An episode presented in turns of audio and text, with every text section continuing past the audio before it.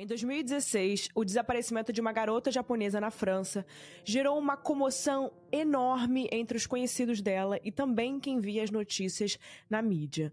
A Narumi, ela tinha 21 anos e ela fazia um intercâmbio na cidade de Besançon quando ela deixou de ir às aulas e os seus parentes e amigos começaram a receber mensagens muito estranhas dela. Em algumas dessas mensagens, ela dizia que tinha um novo namorado e que estava indo embora da cidade.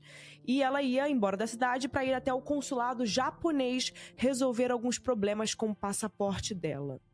Mas tudo ficou ainda mais confuso quando os dias acabaram virando semanas, meses, e a Narumi nunca voltou, nunca deu sinal. Cadê a Narumi? Isso acabou deixando todos ao seu redor preocupados. O que as pessoas jamais poderiam imaginar era que alguém tinha planos bizarros para Narumi, fazendo da vida dela um grande filme de terror. E é sobre isso que a gente vai falar aqui hoje. Aqui é Erika Miranda e esse é o podcast Casos Reais. Eu já queria começar pedindo que se você está escutando a gente, se você gosta da gente, não deixe de acompanhar a gente nas outras redes sociais. Estamos em todas as plataformas. O link está sempre na descrição. E se você quiser mandar uma sugestão de caso, vai lá no meu Instagram, arroba K, Mirandas com S no final, ou no site do Casos Reais podcast.com.br, que lá eu sempre vejo as sugestões de caso, porque elas vão direto para o meu e-mail. E se você quiser conversar comigo, entrar no grupo do WhatsApp do Casos Reais, o link tá do Apoia-se aqui embaixo na descrição também. E por lá você consegue ter acesso exclusivo ao nosso grupo de WhatsApp, a mandar sugestões diretamente para mim. Então é isso. Não deixe de avaliar o nosso podcast em qualquer plataforma que você estiver escutando. É muito importante um comentário, um like, qualquer coisa que a plataforma consiga ver que você realmente gosta do nosso trabalho aqui. É muito importante. E é isso. Não deixe de mandar uma sugestão de caso que você queira ver aqui. Mas antes, dá uma olhada aí, porque a gente tem mais de 100 casos. Então, com certeza, um deles pode ser o caso que você quer. Às vezes tem casos de, sei lá, gente, de 2020 que vocês não viram. Então, dá uma olhadinha. Vamos pro caso da semana e esse é o caso da Narumi Kurosaki.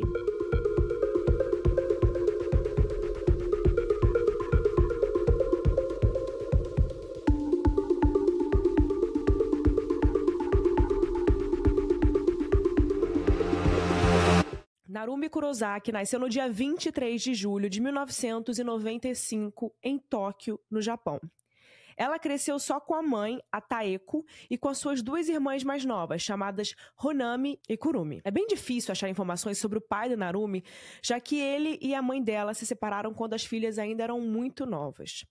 E tudo leva a entender que ele não foi um pai presente, porque depois dessa separação, a Taeko teria precisado ali trabalhar muito para conseguir criar as três meninas sozinhas. Vocês imaginam, né? É muito trabalho ser mãe sozinha.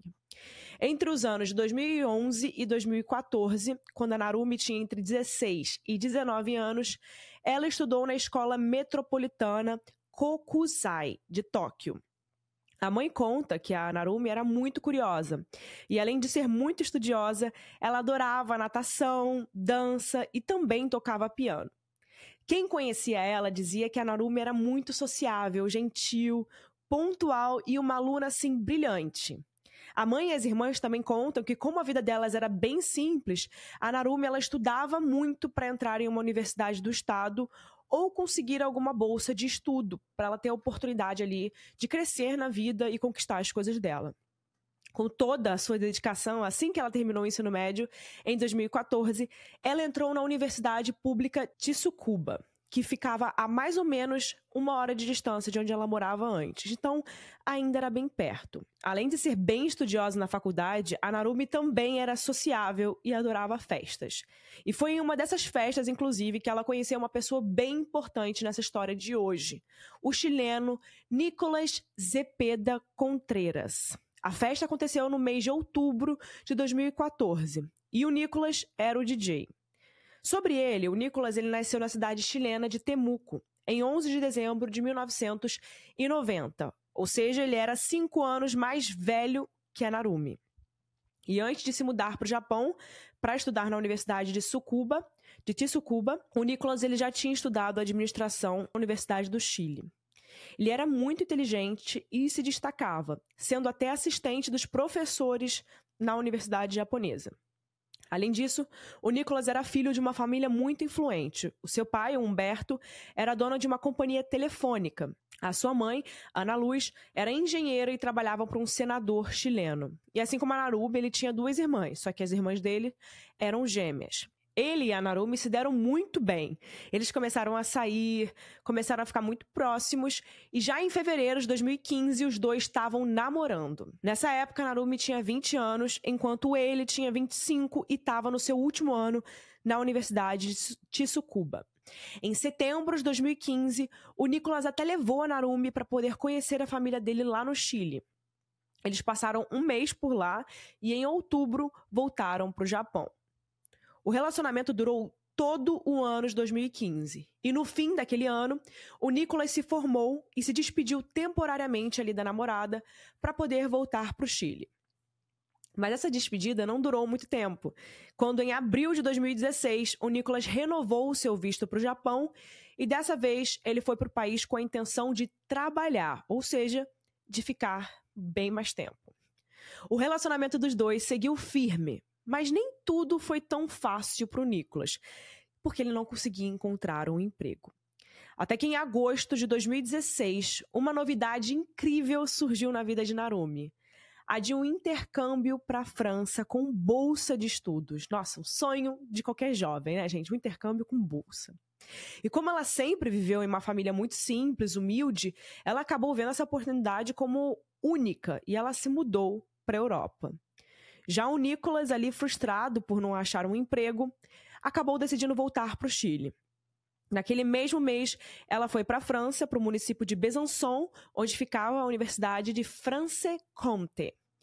E ela tinha acabado de fazer 21 anos e agora estava se preparando para o desafio de encarar sozinha um novo país, nova, nova língua e nova cultura.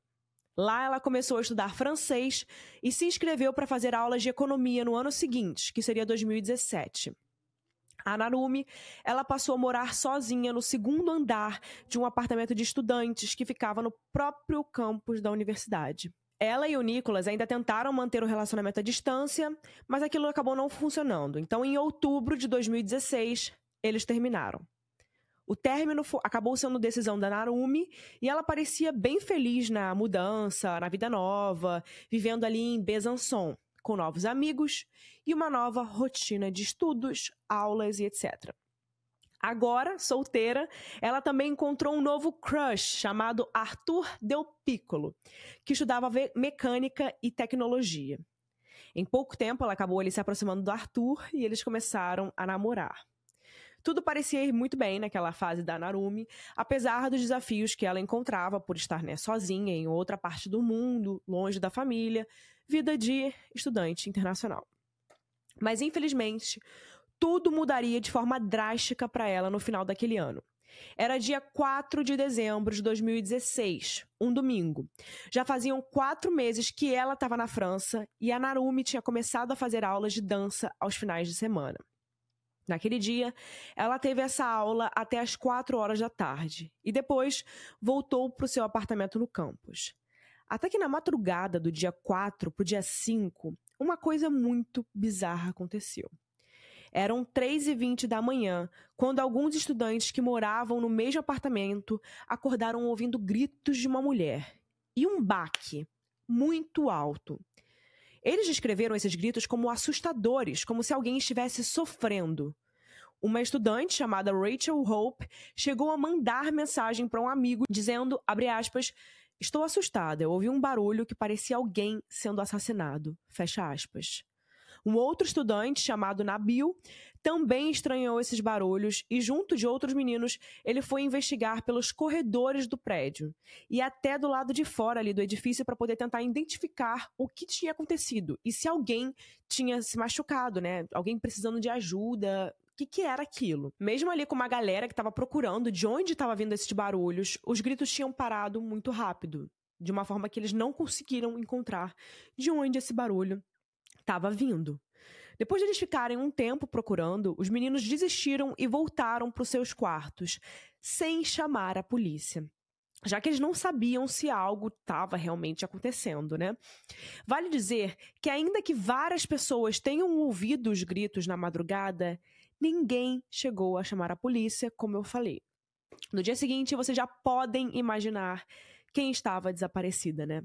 A Narumi nunca faltava às suas aulas, de forma que os colegas estranharam muito quando ela não apareceu numa segunda-feira de manhã, no dia 5 de dezembro, ainda mais sem avisar para ninguém.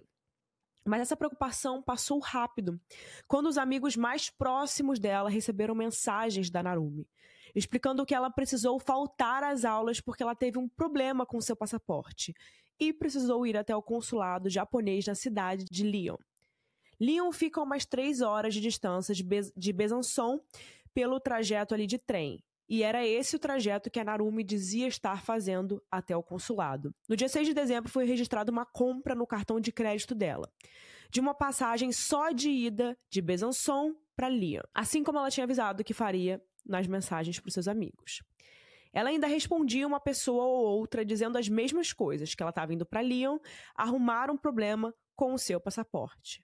As pessoas até se tranquilizaram um pouco, mas não muito, já que nos dias seguintes a Narumi começou a mandar mensagens bem estranhas para parentes e amigos. Nessas mensagens, ela dizia que estava namorando um homem que eles não conheciam e que ela estava indo embora de Besançon sozinha.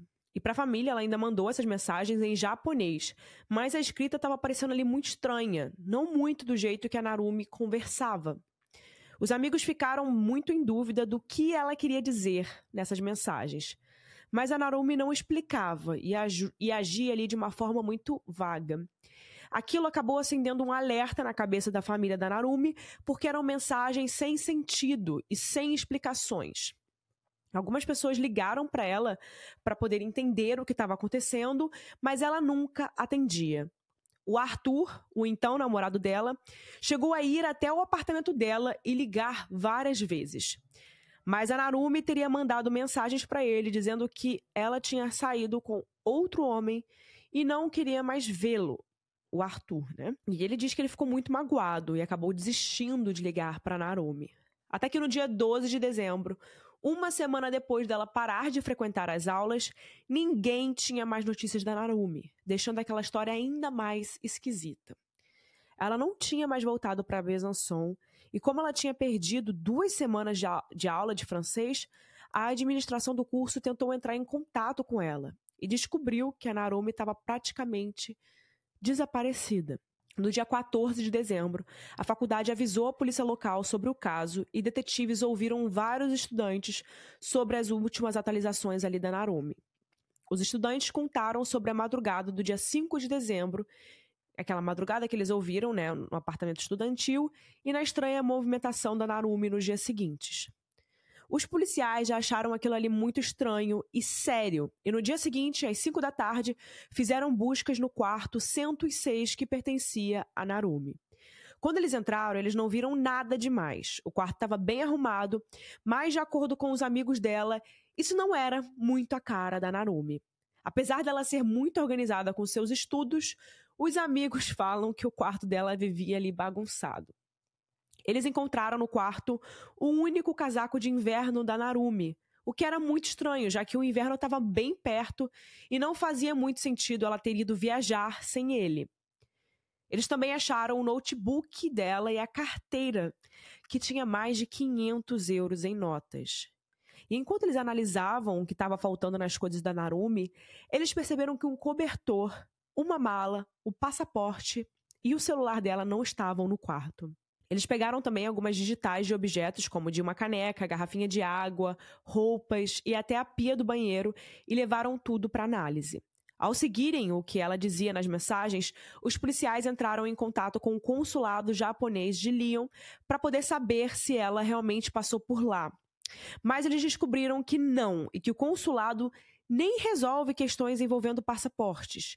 E isso acabava ali com aquela história contada nas mensagens de que ela teria ido para lá com esse objetivo. Mas então, o que ela foi fazer nessa outra cidade? E será que ela realmente teria feito essa viagem? Bom, a partir disso, eles descobriram a informação que eu contei para vocês sobre a passagem de trem comprada pelo cartão dela, confirmando essa viagem. Mas tinha algo ali ainda mais estranho sobre isso. Os detetives eles interrogaram passageiros que estavam, né, que estavam ali, estariam sentados perto da Narumi nesse trem, mas nenhum deles disse se lembrar de ver uma mulher parecida com ela naquela viagem. Gente, vamos combinar, é uma viagem de três horas, então era bem possível que pelo menos uma pessoa conseguisse reconhecer a Narumi por fotos. Mas isso não aconteceu. A história acabou ficando cada vez mais confusa e os detetives cada vez mais perdidos. E foi então que eles decidiram voltar os seus olhares para um possível crime. Como até então ela estava namorando com Arthur Del Piccolo, ele logo se tornou o principal suspeito do desaparecimento e foi chamado para interrogatório. O Arthur, nessa conversa, ele foi muito prestativo e já deu o seu álibi para o dia em que ela desapareceu, que foi rapidamente confirmado pela polícia. Ele ainda contou para os detetives sobre o Nicholas e trouxe uma visão muito diferente sobre o ex-namorado da Narumi. Ele conta que o Nicholas era extremamente ciumento, possessivo e já tinha até hackeado a conta do Facebook do próprio Arthur, gente, por ciúmes. Os policiais acharam essas informações muito bizarras sobre o Nicolas, né? Mas como ele estava ali morando no Chile e eles confirmaram que naquele momento ele estava assim no Chile, eles pensaram que seria muito improvável que ele tivesse qualquer envolvimento com esse desaparecimento. E foi aí que tudo mudou quando foram concluídas as análises daquelas digitais coletadas lá no apartamento da Narumi. Os policiais fizeram vários testes e eles compararam com DNAs da Narumi e do Arthur. Mas o resultado dizia que aquele era um outro DNA masculino. E pasmem ou não, mais tarde os policiais confirmaram que as digitais eram mesmo do Nicholas. Mas no primeiro momento isso ainda parecia bem estranho, porque ninguém sabia de nada sobre o Nicholas ter ido até a França visitar a ex-namorada. Bom, e a partir daqui, quando a polícia começava a investigar mais sobre o antigo relacionamento do Nicholas com a Narumi, aquelas coisas que o Arthur falou sobre ciúmes e possessão vêm à tona. Os detetives até descobrem por pessoas próximas a Narumi que o real motivo do término dos dois foi justamente esse: o ciúme.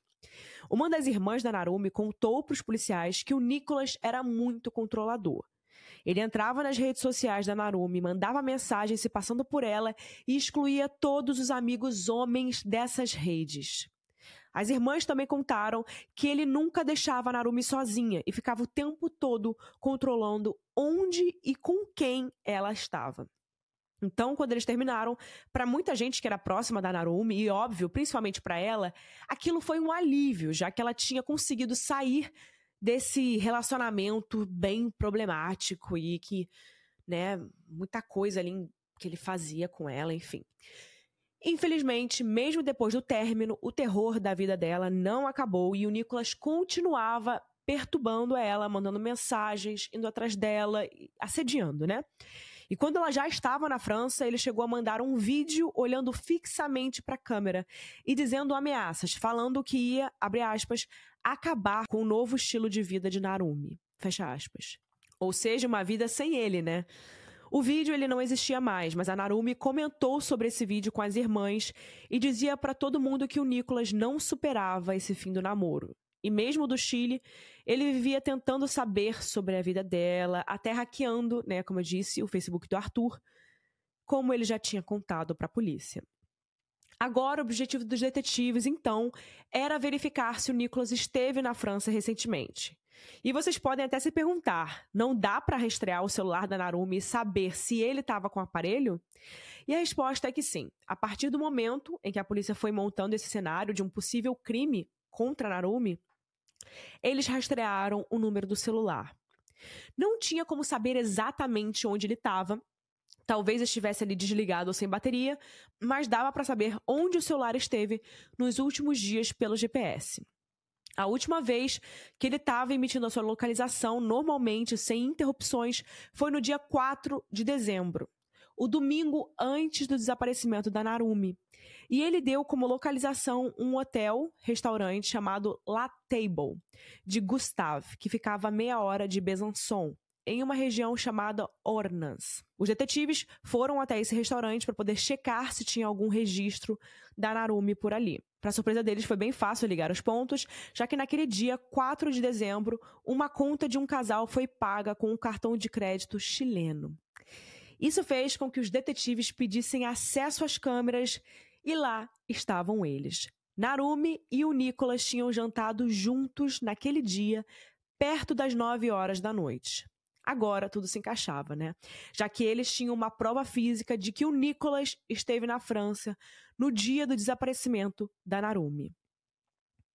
Os detetives também foram atrás de câmeras na região do restaurante e descobriram que lá pelas 10 horas da noite, eles entraram em um carro e foram até o apartamento da Narumi, lá em Besançon. E com mandatos para poder explorarem mais câmeras de segurança, eles tiveram acesso a uma câmera que mostrava o casal entrando no prédio da Narumi às 22h50.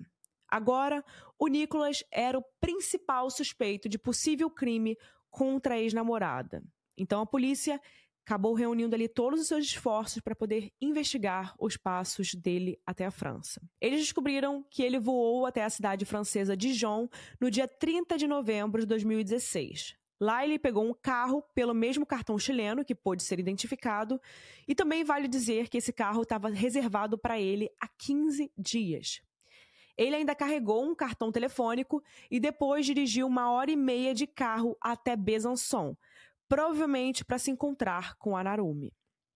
Ele passou a noite no dia 30 na cidade de Besançon e depois voltou para Dijon no dia 1 de dezembro, onde ele parou no mercado e comprou uma lata de 5 litros de combustível, um detergente com cloro e uma caixa de fósforos. E vamos combinar que isso por si só já é muito estranho, né, gente? Se você escuta casos reais, você está ainda, ainda mais achando estranho, você já sabe onde isso vai terminar, né? Se você escuta aqui, você já sabe. Na tarde do dia 1 o GPS do carro alugado também mostrou que ele andou por umas estradas naquela região, passeando por riachos e por florestas.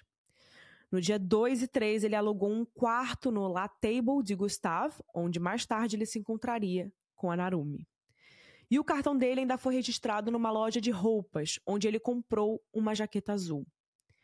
No dia seguinte, como a gente agora já sabe, ele combinou com a Narumi de jantarem ali, onde ele inclusive estava usando a nova jaqueta azul. Mais tarde, ele acabou levando ela para o apartamento estudantil dela em Besançon, e ele ainda dirigia em uma velocidade acima do permitido naquela região.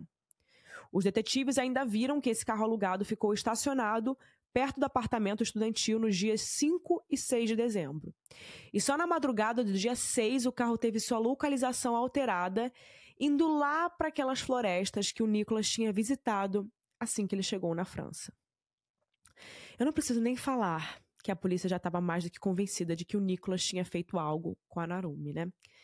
O Nicolas devolveu o carro no dia 7 e os funcionários da agência de aluguel contaram para a polícia que o carro foi devolvido bem sujo de terra por fora e por dentro. Além disso, ele tinha percorrido 770 quilômetros com o carro. Rastreando os movimentos do Nicolas, os detetives descobriram que naquele mesmo dia 7, ele ainda voou para Barcelona, na Espanha, onde morava um primo dele que estudava medicina. Esse primo do Nicolas depois contou para a polícia que o Nicolas ficou lá do dia 7 até o dia 13. E nesse meio tempo ele estava com umas conversas estranhas sobre morte. Ele ficava perguntando quanto tempo alguém levava para morrer por asfixia e como dá para saber se a pessoa realmente morreu. É, vocês já sabem, né, gente? O primo também se lembrava de o Nicolas falar muito da Narumi e com verbos no passado, como, por exemplo, abre aspas, ela amava o mar, fecha aspas. Mas na época ele não estranhou muito isso, porque eles terminaram o namoro, né? Então era tipo assim, ah, alguém do meu passado. Mas algo que ele chegou a estranhar foi que o Nicolas pediu para ele não contar para ninguém que ele tinha passado lá em Barcelona. E ele justificou isso dizendo que tinha brigado com o pai e que não queria voltar tão cedo para sua casa no Chile. Além de tudo isso, as mensagens trocadas entre a Narumi e o Nicolas também foram analisadas pelo notebook dela. E a polícia checou essas mensagens e encontrou vários assuntos estranhos, em que o Nicolas tinha crise de ciúmes e pedia para ela excluir amigos dela do Facebook. Quando a Narumi recusou isso, o Nicholas tinha mandado a seguinte mensagem para ela, aspas, vou perder a paciência, Narumi, você me tratou como uma lata de lixo, fecha aspas.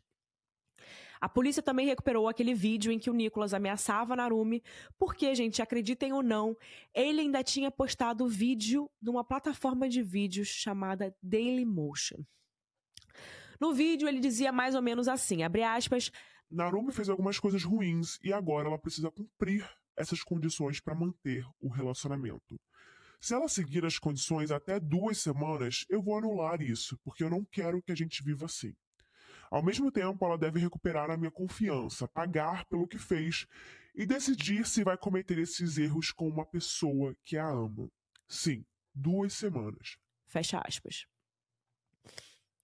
Ainda tinha várias mensagens dele dizendo para Narumi que ela era egoísta por sair com outros homens, mas parece que ela já estava de saco cheio, porque ela só respondeu ele com alguns insultos. E logo depois disso eles terminaram. Uma coisa muito curiosa era que a Narumi ficou mandando aquelas mensagens estranhas para pessoas próximas entre os dias 6 e 12 de dezembro. Mas no dia 13 as mensagens pararam. E coincidência ou não, os registros de voo mostravam que aquele dia era exatamente o dia em que o Nicholas tinha voltado para o Chile. Várias buscas foram feitas nas florestas da França, em que o GPS do carro né, tinha indicado que o Nicolas passou ali no dia 6 de dezembro, e mesmo assim a polícia não encontrou nada que desse a entender que alguma coisa ou alguém teria sido escondido ou enterrado na região. Independente disso, já existia uma motivação, que era o ciúme e controle do Nicholas, e a polícia já tinha ligado ele à hora e lugar em que a Narumi desapareceu. Por isso, no dia 23, a polícia francesa emitiu um mandado de prisão internacional para o Nicolas. Ele foi extraditado para a França, interrogado e acusado de homicídio doloso, ou seja, homicídio premeditado. No dia 29 de dezembro, o Nicolas escreveu uma carta com a sua versão oficial. Nessa carta ele dizia não saber onde estava a Narumi, mas que foi para a Europa para substituir um professor em uma conferência. E só visitou Narumi em Besançon depois de que ela teria mandado uma mensagem lamentando ali o fim do relacionamento deles caótico. Ele ainda disse que queria se encontrar com ela para eles poderem conversar sobre esse término de uma forma ali tranquila, aproveitando que ele estava ali na Europa. Na versão do Nicholas, quando eles se encontraram, eles perceberam que ainda se gostavam e aí teriam ido para o apartamento dela para passarem a noite juntos. Ele ainda comentou que os gritos que os outros estudantes ouviram eram os dois se divertindo e tendo relações. Mas vale lembrar que os estudantes disseram ter escutado gritos aterrorizados naquela madrugada. O Nicholas ainda finalizou a sua carta dizendo que a Narumi se sentiu culpada em ter passado a noite com ele e traído o Arthur. Então ele pediu para o Nicholas nunca mais procurar ela e, de acordo com ele, foi o que ele fez. Ele esperou preso na França até fevereiro de 2017, quando um juiz do Chile conseguiu anular o pedido de prisão do Nicholas e ele esperou o seu julgamento em liberdade. Vale dizer que, apesar de todas as evidências e dos gritos nesse apartamento estudantil, como não tinham um corpo, eles não tinham um crime comprovado para poder acusar o Nicholas. Enquanto isso, mais buscas foram feitas atrás da Narumi, mas nada era encontrado pro desespero da família dela. O Nicolas ele chegou a ser levado para o interrogatório na França em 2019, mas ele se declarou inocente das acusações. E mais uma vez, por influências chilenas, o processo foi adiado. O julgamento do Nicolas começou só em julho de 2020, quando ele finalmente foi extraditado para ser julgado nas leis francesas. Aqui o Nicolas ele já tinha 30 anos e faziam quase quatro anos desde que a Narumi tinha desaparecido. E a polícia ainda não tinha a menor pista de onde ela ou o corpo dela poderia estar. No julgamento, a defesa dele dizia exatamente o que ele tinha dito naquela carta, que ele foi para a Europa para uma conferência e acabou encontrando com a Narumi para eles conversarem melhor sobre o término. Ele diz que a última vez que a viu foi no apartamento estudantil, na manhã do dia 5 de dezembro, e que não fazia ideia de onde ela estava. Essa versão do Nicholas ela foi desmentida porque a gente também já sabe que o GPS do carro alugado mostrou que entre o dia 5 e o dia 6 ele continuou na região do apartamento. Sobre isso, o Nicholas respondeu que já tinham se passado quatro anos, então ele não lembrava de detalhes. E a advogada dele ainda dizia que não tinha um corpo nesse caso e o Nicholas estava sendo acusado de um crime que a polícia nem sabia se tinha sido cometido. Mas, gente, vale dizer que os policiais sempre defenderam a ideia de que um crime aconteceu. E se tem alguém que sabia ali onde a Narumi estava, seria o Nicholas, né? Porque ele foi a última pessoa que viu ela com vida com. Tem câmera, tem tudo ali. E a gente já sabe, a gente já trouxe aqui casos né, como o caso da como o caso da Elisa Samúdio, que não tem corpo, né, mas tem crime. O crime aconteceu, né? Você consegue comprovar por várias provas que o crime aconteceu. Enfim, ele teve vários momentos de surto no julgamento, chorando, gritando e até falando que queria saber aonde a Narumi estava. Ele ainda passou por vários testes psicológicos e vários desses testes apontaram que ele tem traços de personalidade narcisista, controladora e que ele também tinha dificuldade de sentir empatia. Já o pai e amigos próximos do Nicholas diziam que ele era um homem bom e que não cometeria um crime como esse. Claro, né, gente? Claro que eles vão dizer isso. Já a acusação contava que ele tinha decidido há semanas que iria tirar a vida da Narumi e colocou o seu plano em prática, atraindo ela até o restaurante e depois levando ela para casa. E como o apartamento dela não tinha nenhum resquício de sangue, os detetives deduziram que ele tirou a vida da Narumi asfixiando ela. Vale dizer que no tribunal, a acusação levou o depoimento de duas estudantes que disseram para a polícia terem visto o Nicholas no prédio da Narumi no começo de dezembro. E que isso chamou a atenção delas porque ele parecia ali estar tá tentando se esconder. Essas meninas foram praticamente as únicas testemunhas que viram o Nicholas por lá. Depois, ele teria colocado ela dentro de uma mala grande, colocando o corpo no carro e dirigido até uma área florestal. A acusação ainda falou das compras suspeitas que ele fez e aqueles passeios ali por áreas florestais, né? Logo que ele chegou à França, porque ele não tinha muito motivo para sair explorando florestas e regiões perto de lagos, que é como ele fez, né? E também sobre as compras, o Nicolas disse que comprou produtos de limpeza para o carro alugado e combustível para ter uma reserva de emergência. Mas a gente já sabe que isso de limpar o carro não aconteceu, já que existiam depoimentos dos funcionários dessa empresa do carro que contaram que esse carro chegou super sujo de terra. Então não faz muito, uma coisa não bate com a outra, né? E também foi confirmado que o Nicolas se passou pela Narumi nos dias após o desaparecimento dela, tentando enganar a família e amigos dela para ele ter tempo de chegar ao Chile e conseguir um álibi. Para isso, eles tinham uma evidência crucial. Quando a Narumi comprou a passagem de Besançon, quando a Narumi, né, Narumi entre aspas, comprou a passagem de Besançon para Lyon, naquela conversa de ir até o consulado, a passagem realmente foi comprada no cartão dela, mas o IP da compra era de Dijon, onde o Nicolas tinha se hospedado. Sobre o celular dela, como nunca foi encontrado, a única coisa que a polícia tinha era pontos de localização em que ele esteve.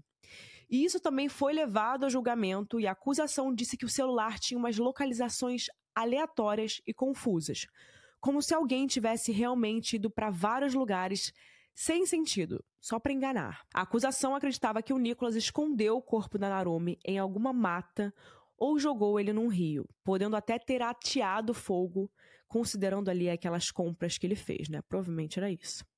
Mas quanto a isso, eram só suposições. As mensagens mostrando que ele era um namorado bem abusivo e controlador também foram expostas no tribunal. Esse julgamento teve uma repercussão imensa e uma cobertura também muito grande, até porque ele estava envolvendo três países: o Japão, a França e o Chile.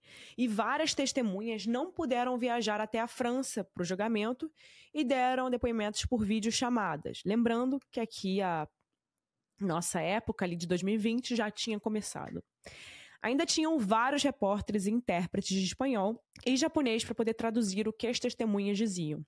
A Taeko, mãe da Narumi, e uma das irmãs dela estavam no julgamento, assim como os pais do Nicholas. A Taeko também deu umas declarações bem emocionantes no tribunal, pedindo ali para os pais do Nicholas que, além de protegerem o filho, pedissem para ele contar a verdade sobre onde está a Narumi. E, gente, se vocês pensam que isso acabou, se preparem, porque ainda tem uma bomba. Ao analisarem as mensagens trocadas entre o Nicolas e a Narumi, dia 5 de setembro de 2016, um mês antes dela ir para a França, ela mandou mensagem dizendo estar grávida de um filho dele e que ele nunca deu menor suporte. Ele ter respondido algo como tipo, abre aspas, sinto muito que você pense assim, fecha aspas. E a teoria de que ela estava grávida só deixa tudo ainda pior e mais bizarro. Infelizmente, como o corpo da Narumi não foi encontrado, as autoridades não puderam confirmar se ela realmente estava grávida quando desapareceu, ou se ela se enganou, ou se ela teria perdido o bebê em algum momento, ninguém sabe. Ninguém também próximo a Narumi sabia nada sobre essa situação, então realmente foi algo que chocou todo mundo e deixou a dúvida de se ela realmente estaria grávida ou não. Com tantas provas e testemunhas, e ainda as dificuldades da pandemia, o julgamento levou quase dois anos e acabou no dia 12 de abril de 2022. O Nicolas ele foi considerado culpado e condenado a 28 anos de prisão. Ele obrigatoriamente precisa cumprir os, os primeiros 15 anos na França e depois disso ele pode pedir para responder o resto dessa pena no Chile. Ele também foi obrigado a pagar mais de 200 mil dólares de indenização para a família da Narumi. Os advogados do Nicolas entraram com um pedido de revisão do julgamento e uma audiência foi feita em fevereiro do ano passado, 2023. A família e os amigos próximos da Narumi também estiveram presentes nessa audiência. Um novo julgamento chegou a acontecer em dezembro de 2023, mas o resultado foi exatamente o mesmo. Nicholas segue considerado culpado pelo assassinato da Narumi, mesmo que o corpo dela nunca tenha sido encontrado. As maiores teorias de onde o corpo dela podem estar falam ali de rios na cidade de Dijon. A Taeko e as irmãs da Narumi sofreram demais com tudo o que aconteceu. A mãe dela pensou várias vezes em tirar a própria vida e completou dizendo que, abre aspas, eu seguro a foto de Narumi no peito 24 horas por dia, sem soltar, e rezando: Onde você está? Fique segura. Isso me atormenta violentamente. Cada dia que eu vivo é um inferno. E meu corpo e minha mente estão desmoronando. Fecha aspas. Elas dizem que jamais vão perdoar o Nicholas e que ele é egoísta e mentiroso. Elas continuam lutando para poder descobrir onde o corpo da Narumi está. Ainda que a justiça tenha condenado o culpado, a Narumi ainda não foi achada até a data do lançamento desse episódio. Se a gente tiver qualquer atualização sobre esse caso, eu vou trazer com certeza em um novo episódio aqui e sempre nas minhas redes sociais. Agora, como todo final de episódio, eu trago a minha opinião e a opinião da Mari, a nossa roteirista. Então vamos agora para minha opinião. Bom, gente, eu queria primeiro dizer, né, reforçar essa ideia de que as pessoas falam que não existe crime perfeito e também é, só existe crime quando se tem corpo. Isso é errado, a gente já sabe que hoje em dia não é assim que funciona. O caso da Elisa Samud foi um grande caso no Brasil que trouxe isso à tona, que fez com que as pessoas realmente é, entendessem que não precisa de um corpo para a gente conseguir saber que a pessoa realmente é, faleceu ou que alguém é ocupado por aquilo que aconteceu. É, e isso só vale a gente reforçar. A gente sempre traz aqui casos de feminicídio. E esse é um caso de feminicídio. Para mim é um caso de feminicídio. É, eu, da última vez que eu postei sobre um caso, um caso mais recente aqui sobre feminicídio, que era o caso da Pantera, né? A Pantera da, de Minas. E alguma pessoa me perguntou assim: ah, mas qual era a motivação? Gente, a motivação. Dá um Google, porque eu não vou ficar trazendo aqui o que, que significa. A gente tem vários casos que a gente já explicou sobre isso, que a gente trouxe especialistas que falam sobre violência contra a mulher, sobre feminicídio, essas coisas.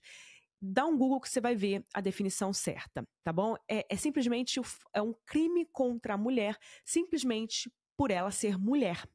E a maioria dos nossos casos aqui, infelizmente, é isso. É, é, simplesmente isso.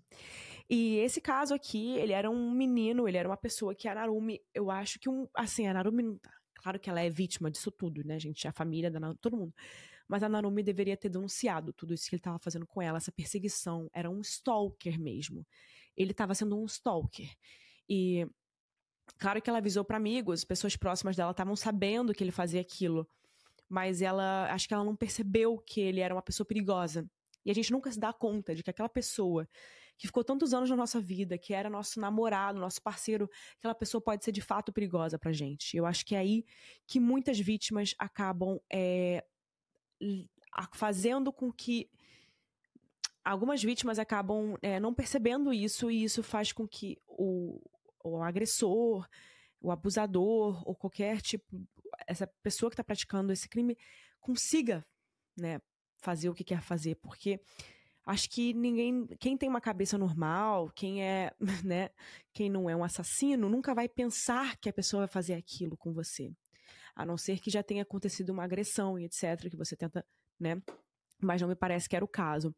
Enfim, a minha, meu resumo aqui sobre esse caso é que, graças a Deus, é, esse caso conseguiu com que a justiça fosse feita. Claro, eu acho que seria muito incrível se a gente descobrisse o que aconteceu de fato com a Narumi, se a gente encontrasse alguma coisa dela. Eu tenho quase certeza que ele tacou fogo na Narumi, no que restou dela, porque tudo aquilo que ele comprou não foi à toa. E também o fato de ninguém conseguir encontrar o corpo dela. Eu acho que isso explica muita coisa. Eu acho que ele realmente tacou fogo nela. E eu descobri esse caso pela minha professora de espanhol, porque ela sempre procura casos que. Ela sempre tenta trazer temas que eu vou gostar de escutar. E provavelmente ela vai estar escutando esse episódio, que ela gosta de escutar os casos reais. E, eu sem, e ela sempre tenta trazer coisas interessantes que eu vou gostar de, né, de pesquisar e etc. Ela trouxe esse caso. Então é isso, gente. Agora vamos para a opinião da Mari. A Mari vai dar a opinião dela sobre esse caso. Mari, o que, que você tem para dizer? Oi, gente, eu sou a Mari e eu vim trazer minha opinião e algumas curiosidades sobre o caso da Narumi. Esse é um caso muito triste e eu acho que ele serve muito pra gente ficar atento com sinais de alerta em qualquer tipo de relacionamento que possa parecer mais abusivo ou que saia um pouco da linha que passe dos limites. Porque é muito triste que uma menina tão jovem tenha tido sua vida tirada de uma forma tão brutal e que até hoje a família dela não tenha respostas concretas do que aconteceu. Sobre curiosidades, eu queria falar que duas amigas do Nicholas foram interrogadas pela polícia e elas também deram seus depoimentos no tribunal. As duas teriam sido abordadas pelo Nicholas e ele teria pedido para elas traduzirem algumas mensagens para o japonês, já que elas sabiam escrever em japonês melhor do que ele. Curiosamente, ou não, né, isso aconteceu justo naquela semana de dezembro que a Narumi desapareceu. Essas mensagens que elas ajudaram o Nicholas a escrever eram praticamente iguais às mensagens que a, entre aspas, Narumi teria mandado para sua família, dizendo que ela estava com um novo namorado e que ela estava viajando sozinha para Lyon. As amigas do Nicholas até falam que acharam aquilo bem estranho e que só piorou depois que elas ajudaram ele, ele agradeceu e ele pediu para elas apagarem as conversas que eles tiveram. Elas, inclusive, foram uma pista muito importante para que a polícia entendesse que ele sim se passou pela Narumi durante aquela semana. As irmãs da Narumi tinham várias histórias sobre o Nicholas sendo muito controlador e abusivo. As redes sociais da Narumi foram invadidas, gente, 57 vezes, pelo que a polícia conseguiu descobrir depois da sessão do computador dela. E essas invasões eram o próprio Nicholas entrando no perfil dela, já que muitas pessoas relataram que ela contava que isso acontecia e até o Arthur, que era o atual namorado dela, contou que isso aconteceu com ele também. E gente, para fechar o caso, eu trouxe uma viagem. Talvez se vocês já tenham pesquisado esse caso ou se vocês vão pesquisar depois, vocês podem se deparar com essa teoria e eu já queria falar sobre ela só para tirar isso da frente porque o caso já foi julgado, o Nicolas já tá preso, então já existe uma condenação. Mas eu queria comentar sobre isso porque é uma grande viagem, assim, e eu achei interessante trazer. Em 2023, ou seja, no ano passado, um homem chamado Said Neremi, que é um francês, disse que viu a Narumi viva no dia 11 de dezembro de 2016. Isso seria ali seis dias depois do desaparecimento dela e da data que a polícia acredita que ela foi assassinada. Deu uma declaração falando que a Narumi estava viva, porque ele viu ela nesse restaurante conversando com um soldado francês. Ele diz que ela estava do lado desse soldado, chorando e repetindo que ela não podia ficar naquele lugar, ou seja, enfim, na cidade de Besançon. E ele ainda completa dizendo que ele é fisionomista e que ele nunca esquece os rostos que marcaram ele e que quando ele viu as notícias sobre a Narumi, ele tinha certeza que era ela. Ele ainda falou que ele tinha provas, porque ele falou com a Narumi naquele dia, e ele disse que a polícia francesa esse tempo todo tá mentindo por algum motivo. Mas vamos combinar que a gente tem muitas evidências que levaram ao julgamento e à condenação do Nicholas. Então, com certeza, se existiam outros caminhos, outras pistas, a polícia deve sim ter investigado. E o que importa realmente é a decisão judicial que já foi tomada. Então é isso, pessoal. Obrigada, Mari, pela sua opinião. Então agora vamos para o final desse caso. Semana que vem eu trago mais um caso aqui. Não deixa de compartilhar com alguém que vai gostar desse episódio, é muito importante. Também não deixe de interagir aqui para a plataforma entender que você gosta do nosso podcast. É isso, pessoal. Vejo vocês semana que vem, mais uma quarta-feira, mais um episódio do Casos Reais.